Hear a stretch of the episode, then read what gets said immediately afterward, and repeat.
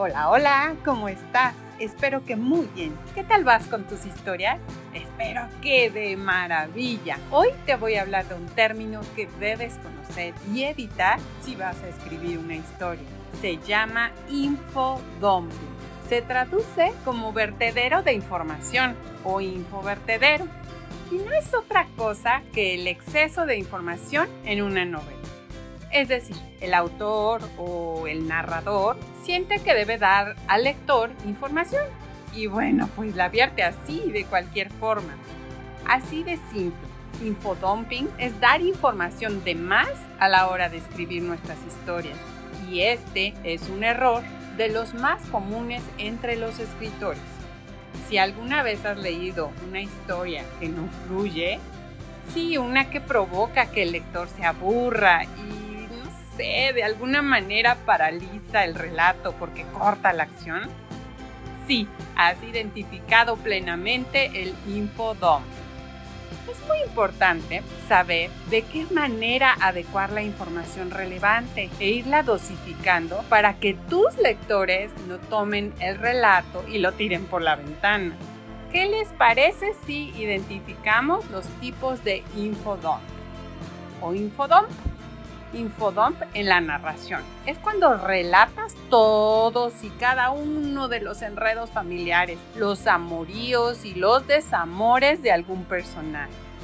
En los diálogos, no sé si alguna vez hayan leído un diálogo donde el personaje habla y habla y habla sin parar, habla hasta el cansancio el personaje, cuenta con lujo de detalles lo que le ha pasado y describe cada uno de sus problemas personales. Es como cuando alguien en la vida real toma el micrófono y no para de hablar.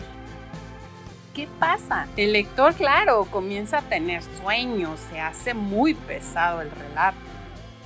Mira, te voy a contar el truco más sencillo para evitar el infodumping o infodump es saber si el hecho de borrar esa información afecta la trama o no. Si la historia puede continuar sin esos datos, así como si nada. Mm, te voy a dar unos ejemplos. Mira, te voy a leer este pedacito. El paisaje era verde, con diferentes árboles altos que tapaban los rayos del sol hasta donde la vista alcanzaba. La silueta de las montañas se dibujaba en el horizonte y también las nubes blancas que flotaban en la ladera. Esta es información mal utilizada. Ahora veamos un ejemplo de información bien usada. Arturo descubrió un hermoso paisaje verde cuando salió de la cabaña. Ante él, los árboles tapaban los rayos del sol hasta donde su vista alcanzaba. A lo lejos, en el horizonte, se dibujaban las montañas y se perfilaban las nubes blancas que flotaban en la ladera. ¿Ves la diferencia? ¿La notas? Aquí estás contando una acción y dentro de la acción estás dando la información. En la primera únicamente estás haciendo una descripción. Otras ideas para evitar el infodumping son, en tu historia o relato, muestra, no cuentes. Esto es muy sencillo.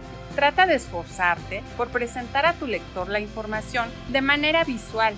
Ay, evita esos resúmenes y largas explicaciones. Otra manera de evitar el vertedero de información es intentar dosificar la información a lo largo de la trama.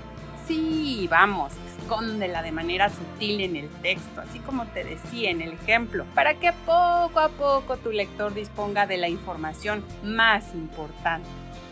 No, no, no. De ninguna manera uses los diálogos para informar.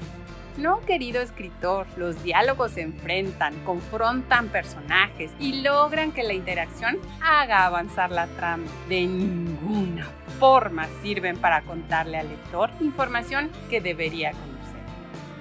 Evita que dos personajes hablen de cosas que ambos ya saben es súper, súper típico el, como ya sabes o como ya deberías saber, mi madre murió cuando yo era muy pequeño, le dice un hijo a su padre.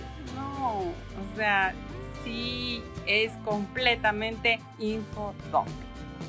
Mi papá siempre me ha dicho, menos es más. ¿Y a poco no? Lo más sencillo es mucho mejor. Si debes meter información importante en la escena a través de explicaciones del narrador, procura ser breve. Recuerda, dosifica, da información poco a poco, gota a gota. Ve integrando los datos necesarios como parte de la ambientación. Ah, y diviértete. Juega con los silencios.